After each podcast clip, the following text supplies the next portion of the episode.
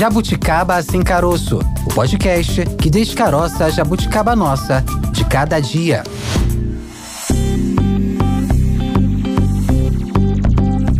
Jabuticaba Sem Caroço está On, hoje é para falar sobre alfabetização e inclusão digital. Isso porque o acesso à internet no Brasil cresceu em 2023. 84% da população brasileira com 10 anos ou mais se conectou à internet, que representa 156 milhões de pessoas. Em 2022, esse índice era de 81%. Maurício Bastos está digitando para falar um pouco mais sobre esse assunto. Maurício Bastos está digitando, aparece é. No WhatsApp. Estamos conectados, Tayana de Oliveira. Conectados é mais do que nunca. E se não fosse a internet, nós não estaríamos aí chegando no seu celular, no seu computador, no seu aplicativo de streaming de áudio, no site da Sputnik Brasil. Mas apesar dessa alta, apesar do desse quantitativo interessante, esse número representativo muito importante, ainda há muitos desafios. Essa pesquisa a qual a Tayana se refere, com esses números importantes, a pesquisa TIC Domicílios 2023, é, realizada,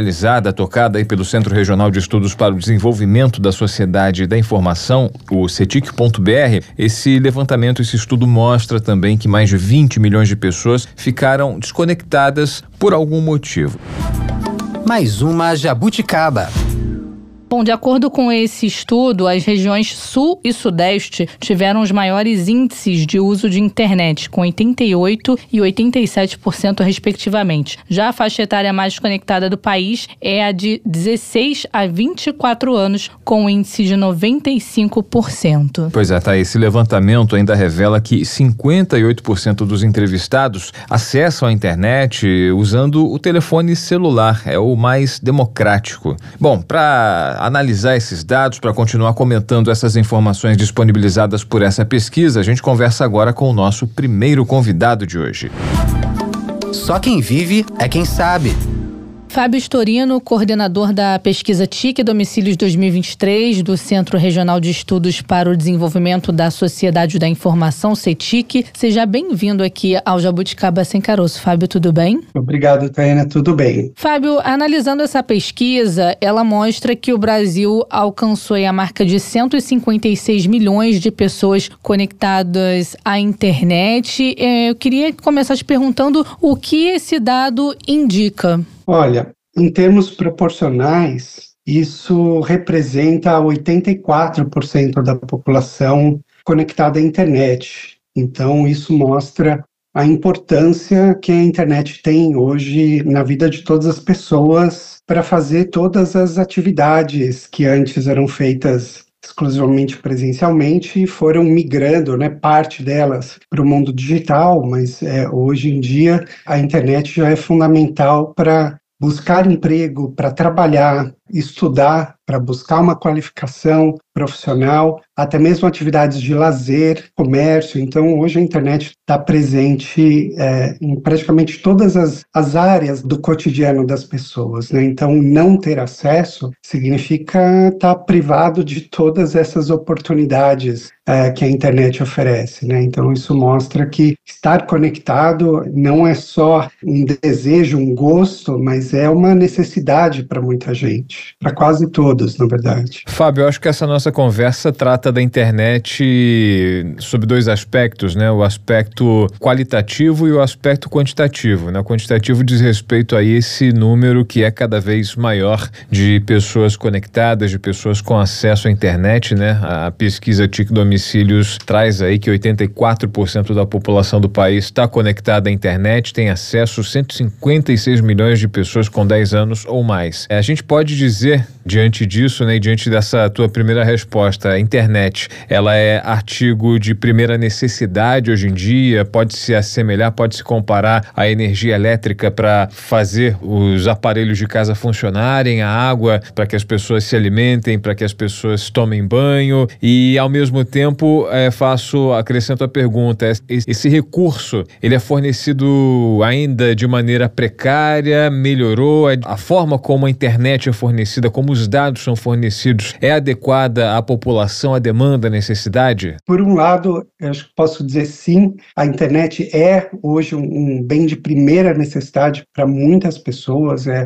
é a forma com que organizações e mesmo governos têm oferecido cada vez mais os seus serviços né, de maneira prioritariamente online, né, querendo migrar para o online e, em alguns casos, algumas empresas, inclusive, são serviços oferecidos exclusivamente online. Quer dizer, a pessoa que não tem acesso à internet, ela não tem acesso a parte das oportunidades que, estão disponíveis para um grande contingente de pessoas. E tem, são quase 30 milhões de pessoas que não têm acesso à internet. Mas, para além das pessoas que não têm acesso à internet, o que a pesquisa TIC Domicílios também mostra é que, mesmo entre quem tem, o acesso não é igual para todo mundo. Né? Então, você tem uma parte mais privilegiada, de mais alta renda da população, que tem uma conexão em casa de fibra ótica, sem limites de dados, acessa essa internet por meio de diversos dispositivos, seja o celular, e um bom celular, porque nem todos os celulares são iguais,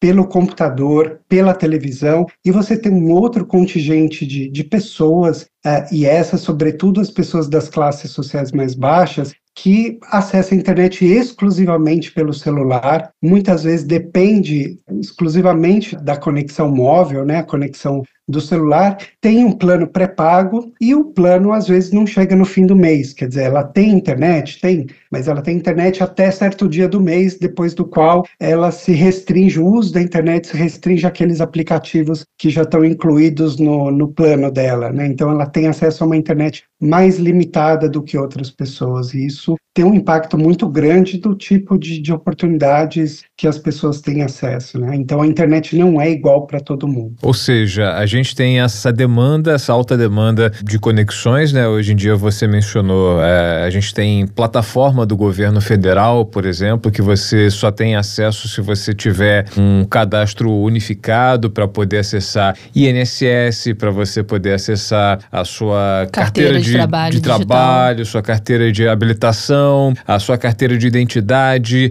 Se você não tem internet de alguma forma, você está excluído e muita gente está excluído porque não tem dado suficiente para navegar, para usufruir desse serviço que até um tempo atrás era oferecido de maneira analógica, de maneira física. Né? Exato, exato. Inclusive, receber, ter a oportunidade de receber a, a, a declaração de, do imposto de renda pré-preenchida, poder receber antes ou a restituição do imposto de renda. Então, tem uma série de benefícios que, que as pessoas que estão conectadas, elas usufruem, né, dispõem. Agora, a, além também do, desse acesso, da qualidade do acesso ser melhor, uma outra questão que a pesquisa chama atenção é para a diferença nas habilidades digitais das pessoas. Né? Então, ter as condições adequadas de acesso é uma condição fundamental, mas ela não é suficiente. As pessoas precisam saber usar, né? saber acessar um serviço público online, não é todo mundo que faz. Então, das pessoas que têm acesso, nem todo mundo realiza serviços de governo eletrônico pela internet, saber comprar online, né? então ter acesso, é, são atividades um pouco mais complexas do que simplesmente mandar uma mensagem, trocar mensagem por aplicativo de, de mensagem instantânea ou acessar uma rede social. Você tem essas outras atividades que elas são mais complexas e exigem mais habilidades. Então, essa distribuição de habilidades pela população também é desigual no Brasil, né? É, a gente nota muito claro isso em relação às pessoas com uh, ensino superior e os usuários de internet com o ensino até fundamental, né? A diferença do, da quantidade de atividades que ambas sendo usuários de internet, conseguem fazer online. Né? Então, ter habilidade também é uma condição fundamental para que as pessoas possam extrair o máximo de benefícios, de recursos, de oportunidades que, que a internet oferece. Ou seja, né, Tayana, existe uma diferença muito grande, né, como o Fábio Storino adiantou aqui para gente, entre a alfabetização digital, né, o que a, a pesquisa indica, né, o acesso à internet crescendo no Brasil, chegando a 84% é, da população. Então há uma diferença entre a alfabetização digital e a inclusão digital, né? Exatamente, Maurício Maurício. E eu queria é, até pontuar outra coisa com o Fábio. Ele falou dessa questão da qualidade da internet. A pesquisa também mostra, né, o indicador aí de pessoas desconectadas. Aí nesse indicador é levado em consideração essa questão da qualidade de internet ou é elencado apenas as pessoas que não têm nenhum tipo de acesso à internet? Esses quase 30 milhões de brasileiros que, que eu mencionei são os não usuários. Eles não têm, não acessaram a internet nenhuma vez uh, nos últimos três meses, né, que é a condição mínima né, da definição internacional de um usuário de internet. E além desses, desses quase 30 milhões de pessoas, nós temos aquelas pessoas que dizemos que têm acesso precário à internet. Né? Então, são ou pessoas que possuem um plano pré-pago, que elas estão sujeitas a, a limite de dados né, da, da sua rede, de, da, rede móvel, são pessoas que têm um, não têm aparelho celular próprio, então algumas pessoas usam a internet, mas precisam dividir o aparelho com outros membros do, do domicílio, são pessoas que não têm internet no próprio domicílio, então para acessar a internet ela precisa ir até uma praça pública, né, caso a prefeitura da sua cidade ofereça aqueles pontos gratuitos de acesso, ou tem que buscar no, numa loja, num shopping, a, aonde for, ou só acessam a internet no trabalho, ou só acessam a internet na escola. Então, nós temos pessoas que têm acesso, têm uma internet principalmente na área rural, na região norte do país, que tem maior dependência de, de outros tipos de conexão que não fibra ótica ou, ou ou a cabo, né, a internet a cabo, então depende de uma internet por rádio, internet por satélite, que nem sempre oferece velocidade adequada, ou que o sinal às vezes é intermitente, então não é, é 100% do dia que o sinal está disponível, tem falhas, então tem uma série de fatores técnicos e comerciais, etc., que privam parte da, da população de ter acesso à mesma internet que uma pessoa das áreas urbanas, da classe A, tem, né? Uma internet cabeada, de alta velocidade, sem limite de dados. Então, nós temos essa diferença também, mesmo entre aqueles que são usuários. Isso faz voltar à adolescência. A Tayana certamente também deve ter vivido, passado por isso, né? Quando nossa casa, a gente tinha um computador para a família toda acessar a internet de escada. Só depois de meia-noite. Todo mundo só depois de meia-noite para não consumir tanto, né? Porque a comunicação era o peso de uma ligação normal, no geral, né? E a, a conexão era precária, não tinha velocidade de tráfego de dados, né? Era... Nossa, para baixar um arquivo ficava a madrugada inteira lá o computador ligado. Pois é, isso faz a gente viajar um pouco no tempo, viajar pelo menos uns 24, 25, 26 anos atrás. Ou seja, há regiões do país onde esse patamar está intacto, né? A gente viaja para o interior do país e encontra internet sem oferecer tanta velocidade, tanta confiabilidade no sinal e ainda restrita a pequenos grupos com acesso livre, né? Um, um computador, um terminal para que as pessoas possam fazer suas consultas, fazer os seus serviços, né? Há, há pontos do Brasil que ainda não atingiram esse nível de autonomia de conexão. Né? Exatamente, Maurício. Embora a conexão de escada praticamente tenha desaparecido no Brasil, é menos de 1% hoje, as condições de acesso de parte da população lembram né, esse, esse tipo de dificuldade de acesso, né, de não ter a conexão, a conexão ser difícil da, da pessoa conseguir, não ter o dispositivo, o dispositivo adequado, e aí eu não estou falando só do celular, mas a pesquisa ela, ela vem mostrando ultimamente quão importante é esse uso de múltiplos dispositivos, esse acesso à internet também pelo computador. As pessoas que acessam a internet pelo computador, elas realizam uma gama muito maior e mais diversa de atividades pela internet do que aqueles usuários exclusivos do celular. E aí é uma questão que tem a ver não só com a conexão em si, mas o próprio a capacidade dos dispositivos. É né? um dispositivo de tela grande com teclado. Então, se se pensarmos naquelas crianças hoje é, que estão talvez aprendendo a programar na escola, enquanto você tem crianças que têm acesso a um teclado, que tem uma tela e conseguem digitar um, um pequeno programinha um código, você tem as pessoas que estão no celular do irmão, da irmã, da mãe e tendo que fazer essas mesmas atividades. Então, o quanto a criança consegue desenvolver das suas habilidades digitais que vão ser fundamentais na sua vida adulta, é, a depender do dispositivo que ela tem em casa, da conexão. Na pandemia a gente viu crianças tendo que subir na árvore para pegar, que era onde pegava o sinal do, do 3G ou do 4G na, na região dela, ainda que, que governos tenham distribuído vejo, corretamente os chips de dados para que as pessoas conseguissem vencer essa barreira da, de ter o limite de, de dados, mas ainda assim na região, e não é só na, na área rural, não é só na região norte, mesmo nas áreas urbanas da região sudeste, a gente também vê um contingente grande de pessoas sem acesso à internet nos domicílios. O plano de internet domiciliar ainda é, um, um, é uma barreira para alguns, né? Muitos, é, nós investigamos os motivos, né? Então,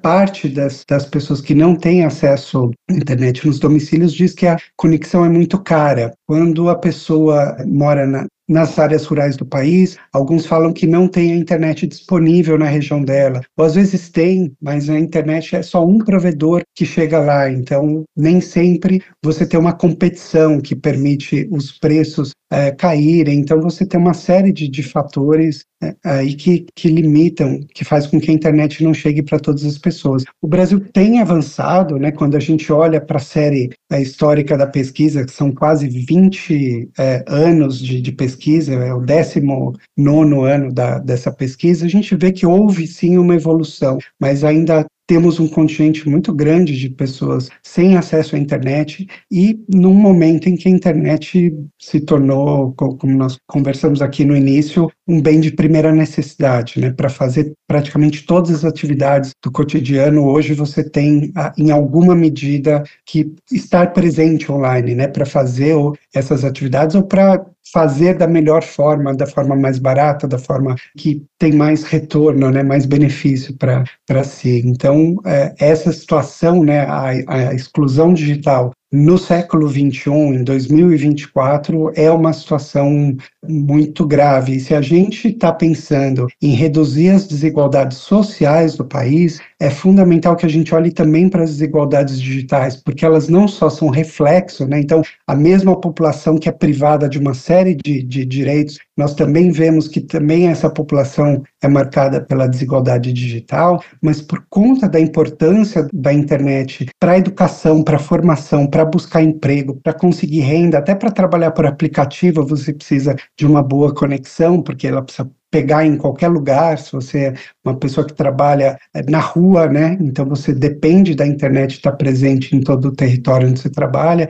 E exatamente por isso, a exclusão digital, ela não é só um, espelho da exclusão social, ela reforça e às vezes ela intensifica a exclusão social no Brasil. Então é, é difícil hoje, é, nos dias atuais, pensarmos em, em combate à exclusão social sem olharmos também para essa dimensão do digital. Esse contingente aí que você falou da, das pessoas sem acesso a uma internet de qualidade ou até mesmo sem acesso à internet é algo preocupante por conta de tudo isso que nós estamos falando aqui, né? A sociedade cada vez mais dependente da internet para ter acesso a serviços básicos esse desafio, Fábio, da inclusão digital aqui no Brasil, você considera que nós estamos em qual estágio nesse processo de inclusão? E queria saber, na tua opinião, né, como um profissional, um pesquisador dessa área, se a gente consegue, se é possível pensar que o Brasil vai conseguir atingir um patamar de 100% de inclusão digital a curto prazo. É possível a gente ter essa esperança? É difícil fazer essa previsão, né? Nós estamos vendo tendo um crescimento quase linear da internet é,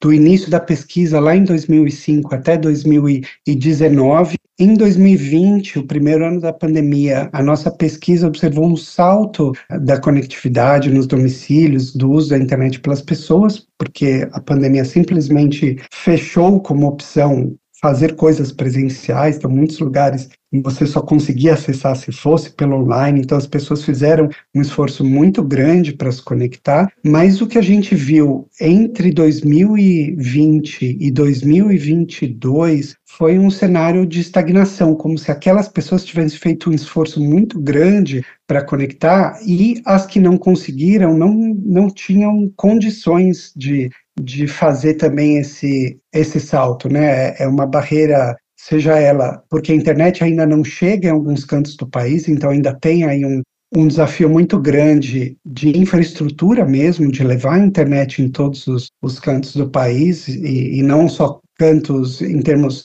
rurais, né, de avançar no, no interior do Brasil, mas mesmo nos nas cidades, nas grandes cidades, você tem ainda periferias desconectadas, então tem esse esforço de infraestrutura, tem um desafio aí de, de competição, de fazer a internet ser oferecida em todos os mercados por um preço competitivo, né, um preço que as pessoas consigam pagar. Temos o desafio aí de como é que fazer com que as pessoas tenham acesso a dispositivo é, adequado, o desafio de fazer as pessoas saberem usar, tirar o melhor proveito da internet. Às vezes a pessoa, por não saber, ela não, não acessa ou não acessa muito, não acessa com frequência, porque ela não vê muito benefício. Se ela tivesse é, conhecimento, ela saberia tirar melhor proveito da, da internet, isso, isso engaja mais as pessoas no mundo online. Então, tem desafio em um monte de frentes. O Brasil, hoje, ele tem um acesso maior do que a média mundial, mas ainda menor do que os países é, desenvolvidos. Podemos, se continuarmos nesse ritmo, né, vamos chegar na,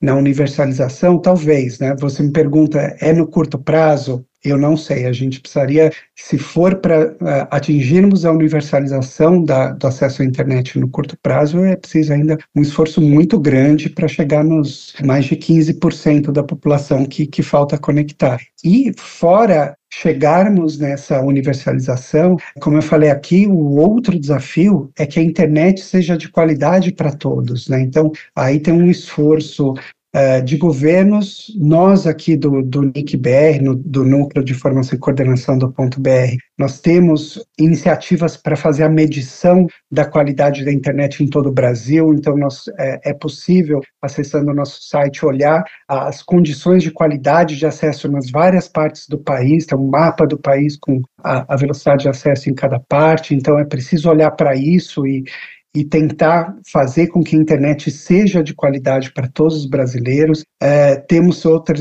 iniciativas para fazer com que a, o conteúdo da internet fique perto, mais perto das pessoas que consomem, né? Então, se o Netflix está aqui em São Paulo e alguém lá do Pará acessa, né, te, nós temos uma infraestrutura de de troca de, de tráfego entre operadoras, entre provedores de conteúdo, que faz com que o, esse conteúdo, o filme, a música que a pessoa está assistindo fique perto dela, e isso faz com que a, a internet fique mais rápida para ela. Então, tem uma série de, de possibilidades, de caminhos para a gente chegar nessa melhoria da internet, e eu acho que o que precisa é exatamente esse senso de urgência, né, que conectar todos os brasileiros e ter uma internet de qualidade para todos os brasileiros é uma questão não só de direito básico, né, mas também do, do Brasil conseguir entrar no século XXI com com o pé direito, né? A gente ter uma, uma população que seja capaz de, de navegar pelo mundo online, de, inclusive agora está chegando temas novos como inteligência artificial. Então a população ela precisa estar atualizada, ser capaz de utilizar todas essas tecnologias que, que vão surgindo e vão evoluindo, que o país continue se desenvolvendo, né? Senão o Brasil vai ficar para trás de outros países que, que investem nessas questões, né? De habilidade, de qualidade de conexão, de equipamentos, né? Distribuição de equipamentos. Tem exemplos da América Latina que fizeram grandes políticas públicas de distribuição de equipamentos para os estudantes. Então, a gente precisa olhar para todas essas dimensões. É um desafio enorme e nós precisamos ter esse, esse senso de urgência, né? Que não dá mais para pensar numa população em 30 milhões de desconectados no, em 2024, né? Então é uma situação que de fato a gente tem que, que enfrentar de, de frente, ter uma grande colaboração e cooperação entre os vários níveis de governo e setor privado também, porque carece de uma mão de obra qualificada que saiba trabalhar com, com essas tecnologias que estão cada vez mais presentes no, no mundo profissional. Então precisa de fato, de uma grande concertação nacional para que a gente consiga é, levar uma internet de qualidade para todos os brasileiros. Além da internet de qualidade, é um desafio também levar aos brasileiros uma internet segura? Exato. A, a segurança do, do ambiente digital ela é fundamental para que as pessoas se sintam engajadas no, no mundo online. Nós temos algumas pesquisas que mostram que um dos maiores medos do brasileiro quando vai fazer alguma operação financeira é ser alvo vont de fraudes, né, ter a identidade é, roubada e fazer empréstimo. Hoje você tem a questão de roubos de celulares, né, que, que às vezes causam prejuízos financeiros muito grandes, porque a vida inteira da pessoa está lá, acesso a, a banco, acesso a empréstimo, etc. Então, você ter uma internet que seja segura, um ambiente online seguro,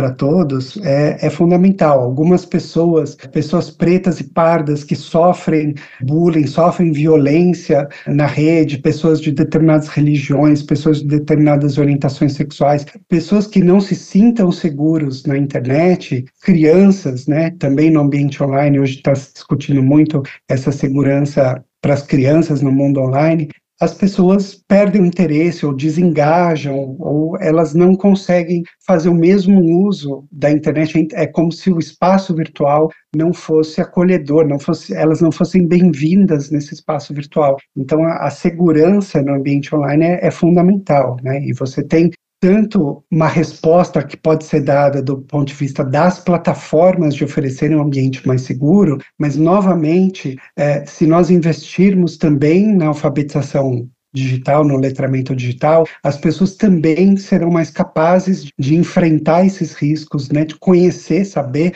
desses riscos, saber se proteger, saber mitigar esses riscos. Né? Então, novamente, tem esse papel de um regulador e das plataformas para oferecer esse ambiente seguro, mas também temos um papel, a importância desse letramento, dessas habilidades, para que as pessoas também possam é, navegar com segurança na, pela internet. Fábio Storino, coordenador da pesquisa TIC Domicílios 2023 do Centro Regional de Estudos para o Desenvolvimento da Sociedade da Informação, o CETIC, aqui conosco no Jabuticaba Sem Caroço, podcast da Sputnik Brasil. Fábio, obrigado pela sua participação, pelas explicações, por esmiuçar os dados dessa pesquisa para gente, pesquisa que revela dados interessantes, traz dados é, reveladores e mostra a nossa realidade digital, indicando que temos estamos muito conectados, mas ainda precisamos de qualidade nessa conexão, qualidade tanto em relação ao, ao conhecimento e também quanto ao acesso de fato, né? Para que a gente se conecte mais e melhor. Fábio, obrigado pela sua participação e até uma próxima. É isso aí, Maurício. Eu que agradeço você e a Tayana pela oportunidade. Tchau, tchau, Fábio. Até a próxima. Tchau, Tayana. Até a próxima. Bom, inclusão digital, alfabetização digital. O Brasil tem desafios aí para avançar avançar em vários aspectos relacionados à tecnologia.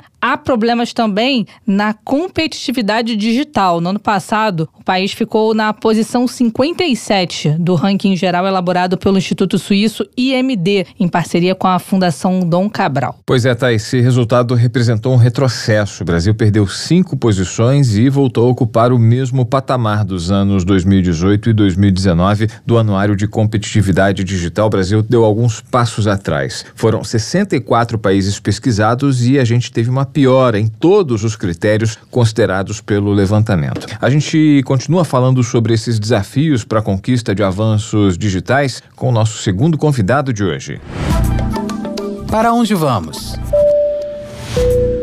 Cláudio Marcelini, professor e especialista em inclusão e educação digital. Seja bem-vindo ao Jabuticaba Sem Caroço. Professor, tudo bem? Tudo ótimo. Obrigado pelo convite. Obrigado à equipe Maurício, Tayane e toda a equipe da Sputnik. Professor, começo te perguntando sobre os desafios. Aqui no Brasil, o que, a gente pode apontar como os desafios para esse avanço ah, no que diz respeito à inclusão digital e também o que, a gente pode elencar como avanços que a gente conquistou até então? Bom, eu acho que o primeiro desafio, a raiz do problema, ela permanece desde os anos 90. Quando a gente fala em inclusão digital no Brasil, infelizmente o termo é usado de uma forma muito superficial E a inclusão digital, na verdade, é um tema profundo, porque ela não envolve só tecnologia, ela envolve capacitação, ela envolve entendimento das problemáticas, onde a gente vai aplicar essa ação, ela envolve inclusão social. Então, o que a gente observa como desafio é que, desde a década de 90, vários programas em nível federal, estadual e, inclusive, também municipais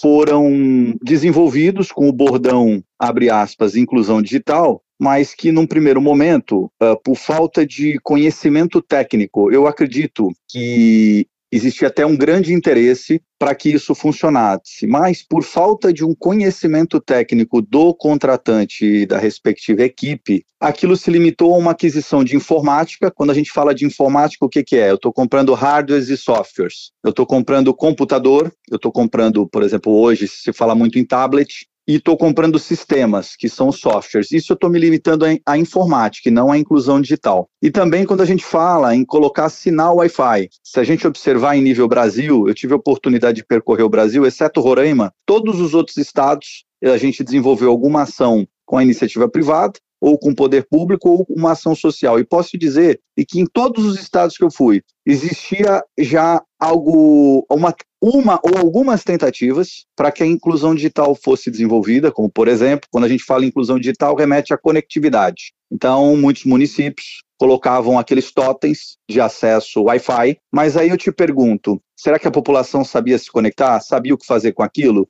Então, eu vejo como primeiro desafio, respondendo a tua pergunta, entender o que é e o que não é inclusão digital. O que, que a gente pode ver de avanço? A gente pode ver de avanço, naturalmente, nessa curva de 30 anos que se passaram, as tecnologias foram ficando mais acessíveis, mais baratas, né? mais, eu diria, que foram, é, que são, hoje são possíveis uma pessoa leiga manusear. Então, hoje, com o advento do smartphone, né, nessa última década, qualquer pessoa pode comprar um telefone e através desse telefone se conectar. Então você passou a ter muito mais pessoas conectadas do que tinha no passado. Esse acesso proporcionalmente ficou mais barato, permitiu que a baixa renda, pessoas da classe D e E pudessem se conectar à internet. Porém, esse acesso ele ainda é ruim. Por quê? Porque ele é limitado ao entretenimento e à pornografia em sua maioria. Cláudio, a gente eu queria abordar contigo a princípio, começando né, do início, a questão estrutural. Né? Você mencionou a democratização do acesso a itens de informática, né? o acesso ao celular que democratizou, entre aspas,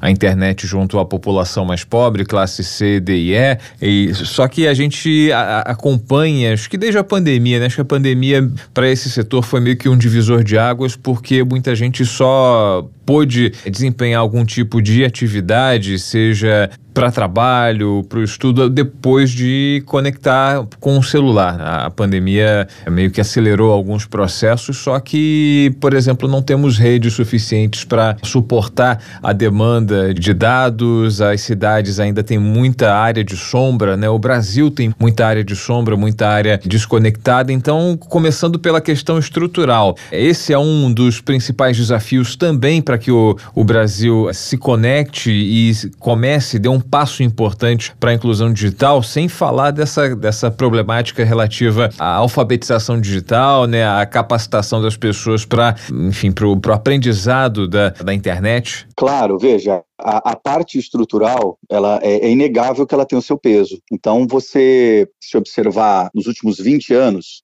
inclusive existiu várias tentativas para o ouvinte que tiver curiosidade, basta fazer uma pesquisa online que ele vai ver várias multinacionais, empresas que são líderes aí em mercado global, são referência nos seus países de origem, países ricos, desenvolvidos, e que fizeram as suas tentativas aqui no Brasil, inclusive, de levar infraestrutura, conectividade, e não, não teve o resultado que se esperava. O país ele é muito grande, ele é muito diverso, tem áreas isoladas, áreas de sombra, às vezes a tecnologia não chega como deveria, além dessa questão de infraestrutura, muita gente pensa assim: ah, é só colocar banda larga, ah, é só colocar um sinal via satélite. Tudo bem, mas você tem que dar manutenção para aquilo. Então, junto com a infraestrutura, se você não tiver um pacote de manutenção, e quando eu falo manutenção, eu não falo só na tecnologia macro, naquela fibra ótica que está chegando no seu município, no sinal via satélite da empresa multinacional que colocou lá em órbita um satélite na Amazônia. Não é só disso, eu preciso ter, um, eu preciso ter uma manutenção em solo para o usuário, para aquele usuário que ainda nas regiões afastadas acessa por uma lan house. Nós que falamos de Rio e São Paulo, são cidades antigas, desenvolvidas, você não encontra, é muito difícil encontrar uma lan house. Mas no interiorzão do Brasil, você tem pessoas que ainda dependem delas para imprimir um documento, para ter acesso a um documento nesse processo de digitalização de serviços públicos. Então, se você não tiver uma manutenção também naquele hardware, naquele equipamento que a população está usando, aquilo vai ser, vai ocorrer de forma momentânea, entendeu? Agora, muito se fala em diferença entre a inclusão e a alfabetização digital, né? Até como tema desse nosso episódio, mas muito mais do que diferente, são coisas que estão interligadas, né? Sem dúvida nenhuma. Eu, como eu disse na, na sua primeira questão, Tayana, as pessoas têm que entender o que é e o que não é inclusão digital. Por ser um, um, um tema novo, e, e, que cresceu, claro, com mais força depois da pandemia. Então, o que a gente viu acontecer nos últimos três anos talvez tenha sido muito maior do que a gente viu nos últimos 20. Eu pude acompanhar, por exemplo, legislações sendo implementadas versando sobre a inclusão digital em nível federal, em nível estadual, em municípios, mas elas não foram suficientes, até porque você precisa fiscalizar. Então, o que, que é inclusão digital? Inclusão digital é quando a gente identifica uma problemática dentro de uma sociedade ou de um núcleo de uma sociedade. Resumidamente, como o tema é amplo, eu vou tentar sintetizar aqui. Não tem nada a ver com você montar uma sala com informática numa escola, ou tampouco colocar um totem no meio da Barra da Tijuca para o turista passar ali e se conectar de graça. Isso não é inclusão digital. O acesso à informática ele faz parte da inclusão digital. Mas o que, que é inclusão digital, afinal? Inclusão digital é quando você identifica uma problemática. Então, vou, vou ilustrar aqui um exemplo que a gente pode usar na saúde, na educação, na segurança pública. Na saúde, fica, na, na educação fica mais fácil a gente entender. Então, qual é um problema que a gente tem na educação? Evasão escolar. Então, se você tem lá no município, no estado do Rio de Janeiro, que a evasão escolar está crescendo. Por que, que ela está crescendo? A gente faz um levantamento, um levantamento presencial, e identifica que há uma desconexão entre o aluno e o professor. O professor está cada vez com mais responsabilidade, cansado, uh, isso está gerando estresse. O aluno está desinteressado pelo aquele modelo prussiano de aula, ele quer uma coisa mais dinâmica. Então, a gente identificou a raiz do problema e isso está levando à evasão escolar. Essa evasão escolar, ela está me gerando o quê? Uma queda na nota no final do ano. Muito bem, temos o problema. Já sei, então o município vai comprar computador, software e jogar na sala? Claro que não. Isso o governo fez. O governo fez muitos anos. A gente pesquisar de 94 para cá, existem várias ações do gênero, bilhões investidos. Só que se você não capacitar, a coisa não vai para frente. Então eu vou introduzir a infraestrutura que o nosso colega Maurício apresentou. Eu vou introduzir aquela infraestrutura para conexão, a estrutura de hardware, tudo bonitinho. Vou oferecer manutenção para isso, porque assim como um automóvel, aquilo precisa de manutenção, tem uma vida útil. Eu preciso saber que tipo de equipamento escolher. Olha como é amplo.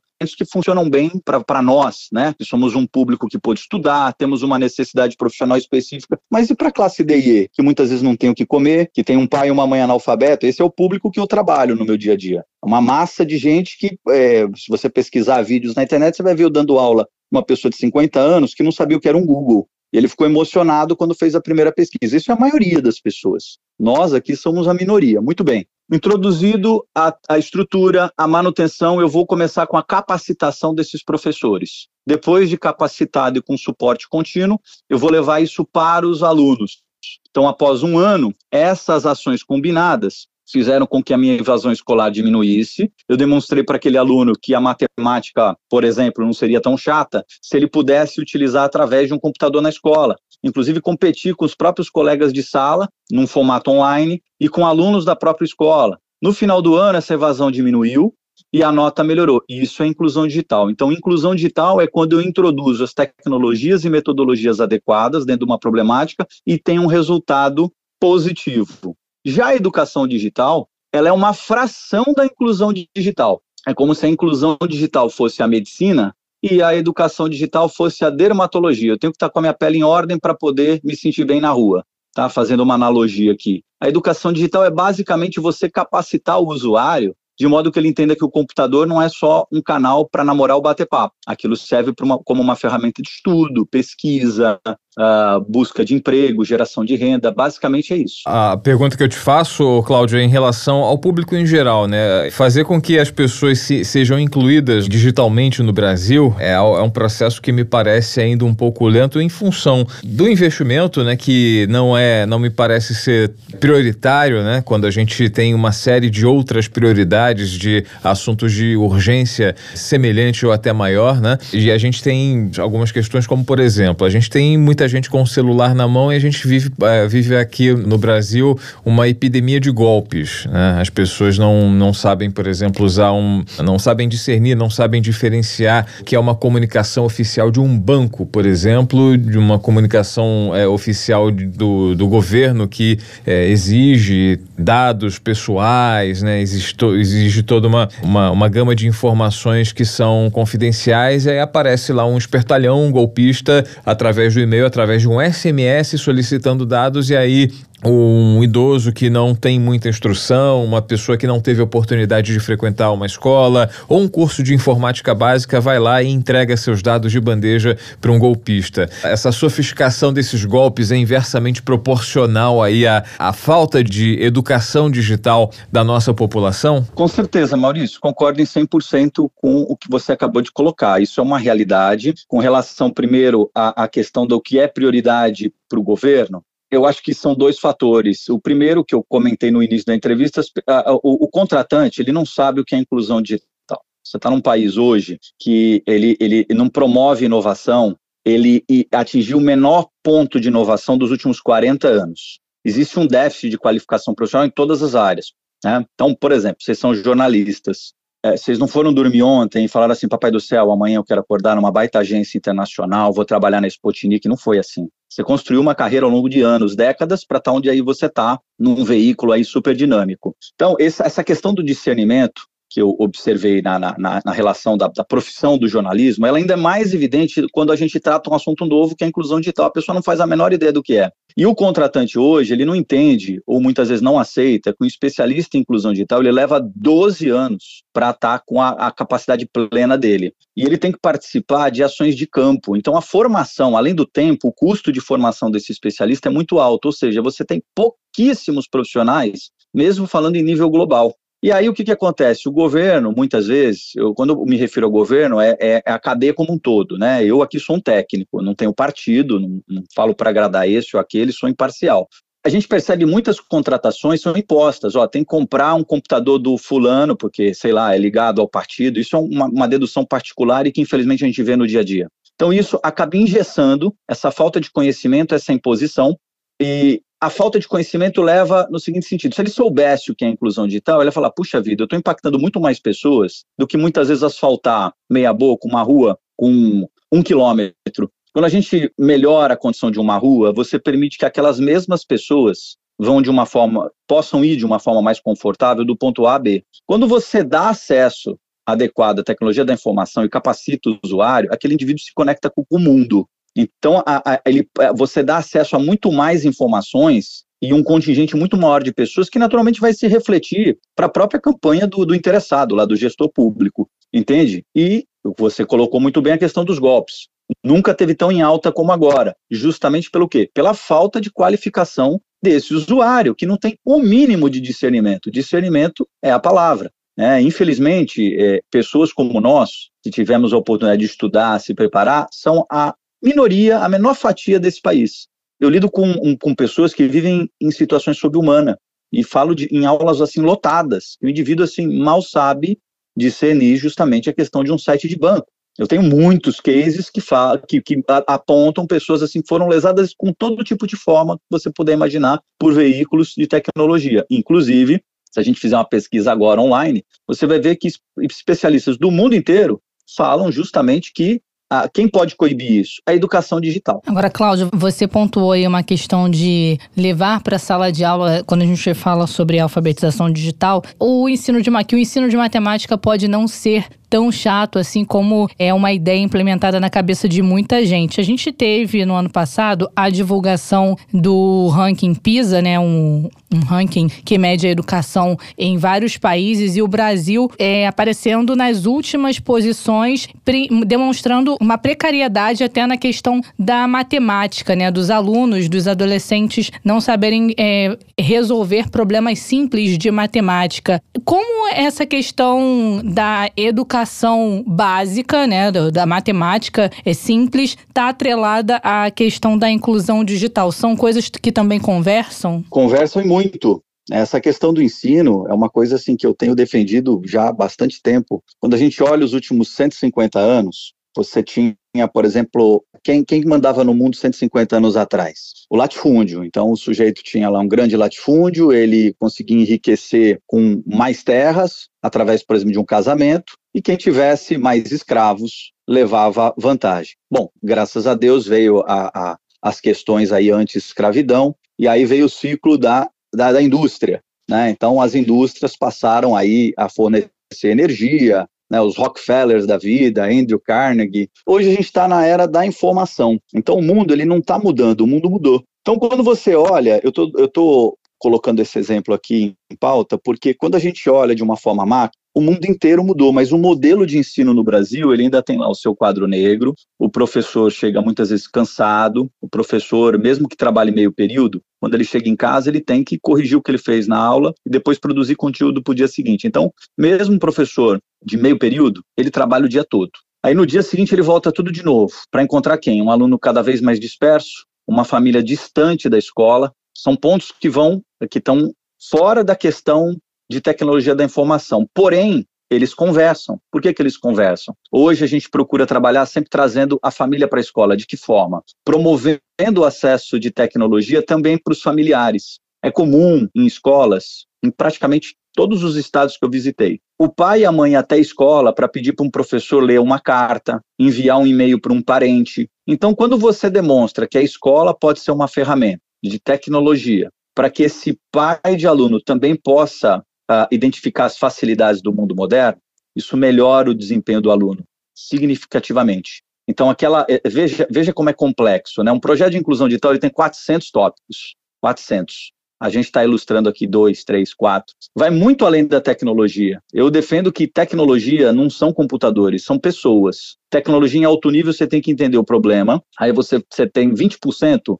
de tecnologia sob medidas. O, o especialista em inclusão digital ele é como um alfaiate ele tem que fornecer tudo de hardware e software sob medida, customizado. A necessidade do sujeito que está em Teresópolis é completamente diferente, eu posso lhe garantir, do sujeito que está, por exemplo, em Paraty. Ah, mas eu estou no mesmo estado. Pois é, tem uma diferença imensa no tocante à metodologia, à tecnologia. Imagina quando a gente fala em Brasil, Rio de Janeiro, comparar Rio de Janeiro com as ações que a gente vai fazer de inclusão no Acre são mais distintas ainda. Então, se eu não entender que o formato de ensino mudou e que eu preciso agregar uma série de fatores que envolvem a própria família, eu não vou mudar essas questões, esses índices terríveis que a gente tem visto nesse exame. Eu acompanhei o exame PISA. O Brasil permanece ali nas últimas colocações se eu mantiver um modelo que é ultrapassado. Eu tenho que ter um modelo que eu valorize e capacite esse professor, que eu aceite que esse mundo mudou, que eu dê condições para esse professor aplicar isso sala de aula. Eu não tô, eu não, não penso que eu estou aqui defendendo o professor por, por eu ser um professor. É claro que é uma classe que eu acredito, confio, mas o professor hoje, ele não tem muitas vezes a menor condição de aplicar uma tecnologia que, o, que às vezes o município adquire. Ele não tem condições muitas vezes, uma escola compra, eu vou te, dizer, te dar exemplo de case que eu vivenciei, uma escola comprou 30 computadores em formato tablet. Como é que um professor vai sair da sala, é, carregar esses computadores? Muitas vezes as escolas são antigas, elas não têm nem tomada para carregar tantos equipamentos. Aí ele tem que se preocupar com o carregamento, ele tem que carregar isso no colo até a sala de aula, numa sala dispersa, que o aluno não quer nada com nada.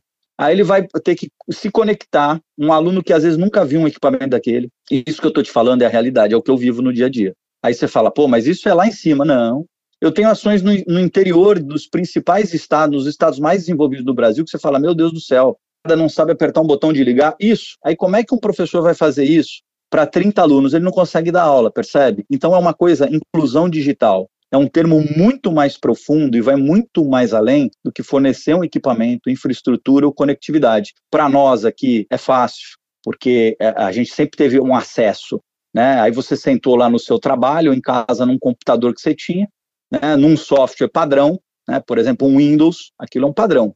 Você vai sentar ali, a própria, com a própria ferramenta você aprende. Quando a gente fala em baixa renda, o cara não sabe o que é o Windows.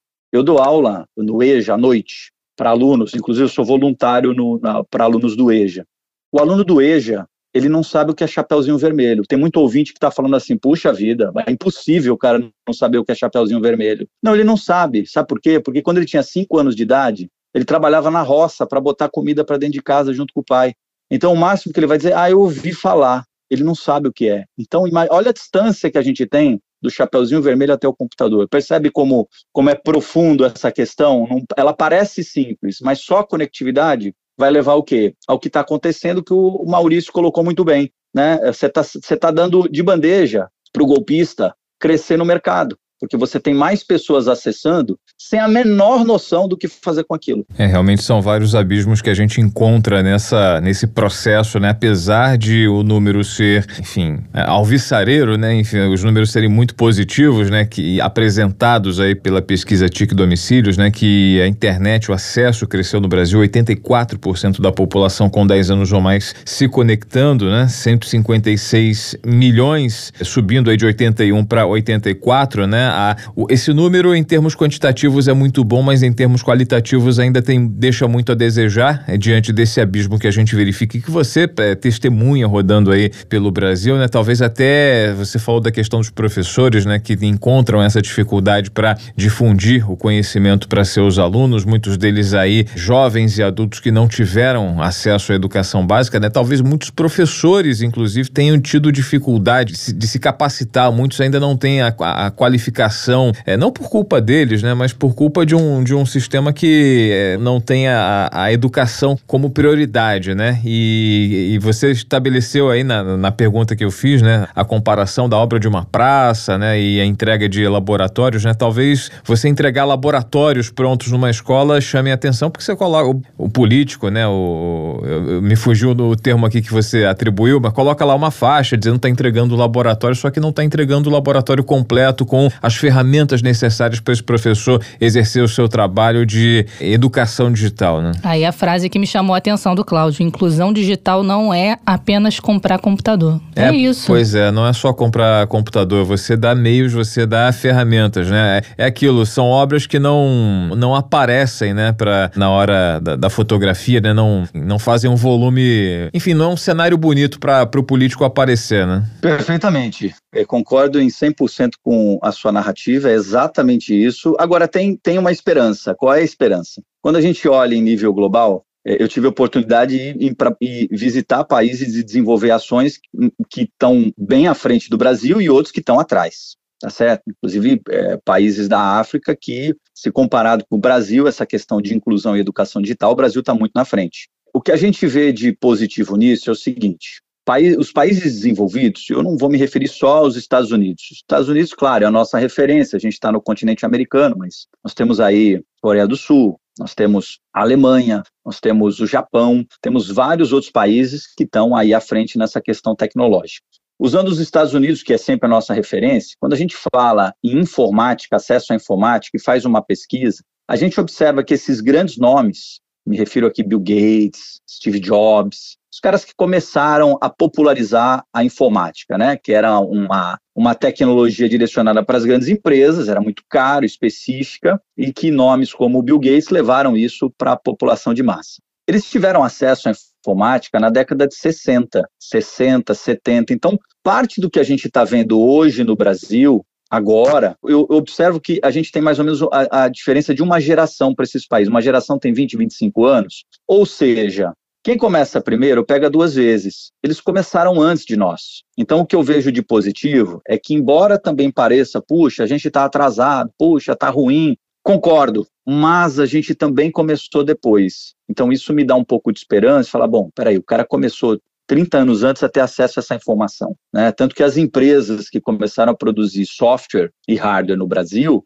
elas começaram 20 anos depois, aproximadamente, do que essas empresas multinacionais americanas, seguindo o mesmo modelo. Desenvolver um modelo padrão em laboratório, que é algo que, assim, está se mostrando que não serve mais, né? O mundo é muito diverso. Para você hoje é, continuar no modelo antigo, que é o quê? Ah, então, eu vou desenvolver um software, o que, que eu faço? Ah, eu contrato as melhores cabeças de Harvard. Aí eu pergunto, tá bom, esse cara de Harvard já visitou uma escola na África? Quanto tempo ele dura numa escola, numa comunidade dominada pela milícia no Rio de Janeiro? Ele nem sabe o que é, porque ele vive uma realidade diferente. Ele nasceu num país rico, onde as pessoas nascem sabendo. Então, esse modelo padrão de software, que é bonito e dá certo lá fora, começou a, a se mostrar ineficiente, demonstrando que hoje países como o Brasil, eles, ele pode ser uma referência por conta da diversidade, que você tem que moldar a tecnologia para o seu usuário. Quando você faz isso, você não só facilita o consumo da tecnologia qualitativa,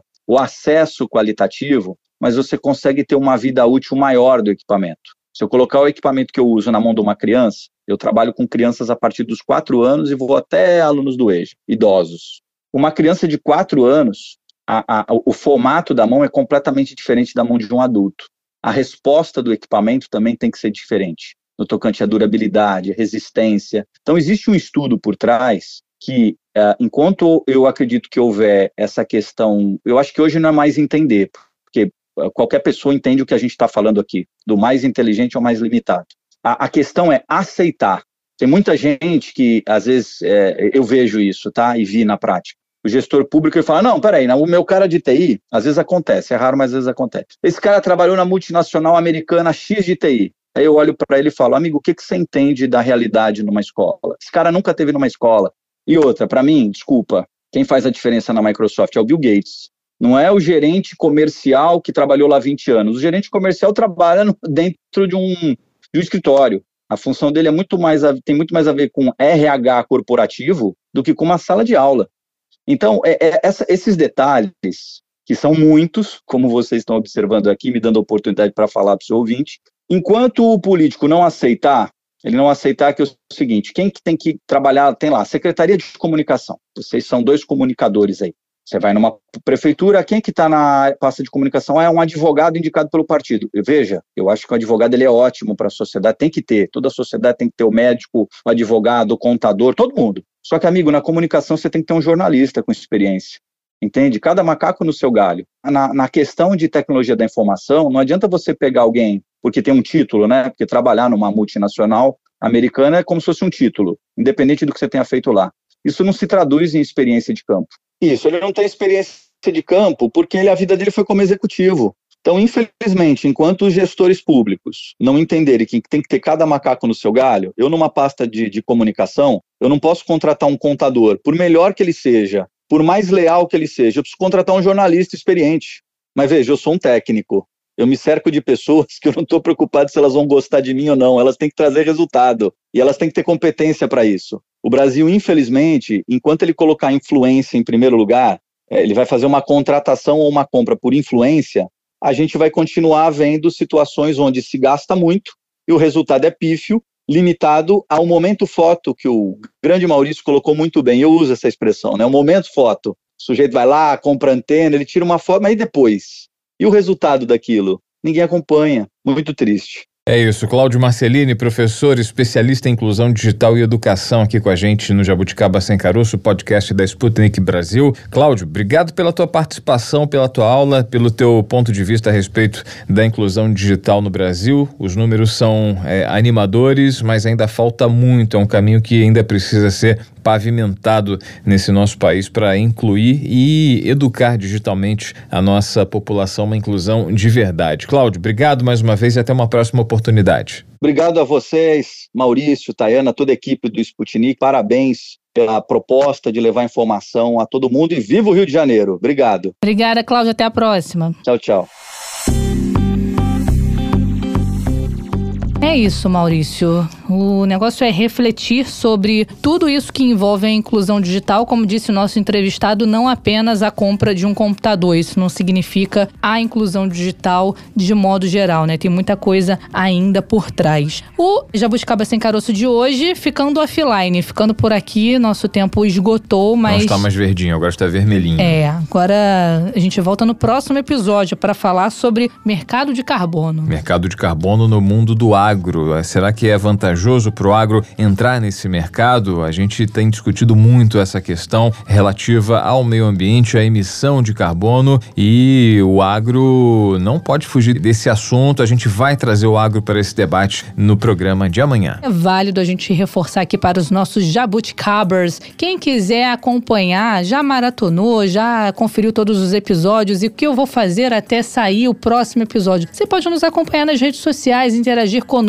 por lá. Estamos temos o Instagram, arroba jabuticaba SC. Você pode conferir o conteúdo dos nossos bastidores, pode repostar o que é publicado por lá e pode interagir conosco também. Nas redes sociais, né? Estamos no Twitter e no Instagram. Joga lá Jabuticaba Sem Caroço, você encontra a gente. Isso, no Twitter é arroba jabuticaba SC. Aí é bom ficar ligado porque de vez em quando a gente solta spoiler por lá. É verdade. E claro, nas plataformas de áudio, de streaming de áudio, onde disponibilizamos todos os nossos programas, tá tudo lá na íntegra, então não deixe de acompanhar. Você tá ouvindo de hoje, quer ouvir o de ontem, então vai lá dar um pulo e o de amanhã também vai estar na rede social, vai estar na plataforma de áudio para você acompanhar e claro, no site da Sputnik Brasil. Ainda encerro com mais uma dica Hum. para ficar com bem informado em todas as editorias, em todos os âmbitos. Você pode também nos acompanhar no site da Sputnik Brasil e por lá você ouve ó, o nosso podcast, né? E também aproveita para dar uma passeada pelas notícias. Tem sempre conteúdo inédito, tem sempre matéria, reportagem especial, E entrevistas. tudo que vai aqui no podcast vai também no site em matéria detalhada, aprofundada. Isso, é só acessar sputniknewsbr.com.br.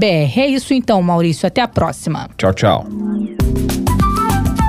Jabuticaba Sem Caroço, o podcast que descaroça a jabuticaba nossa cada dia.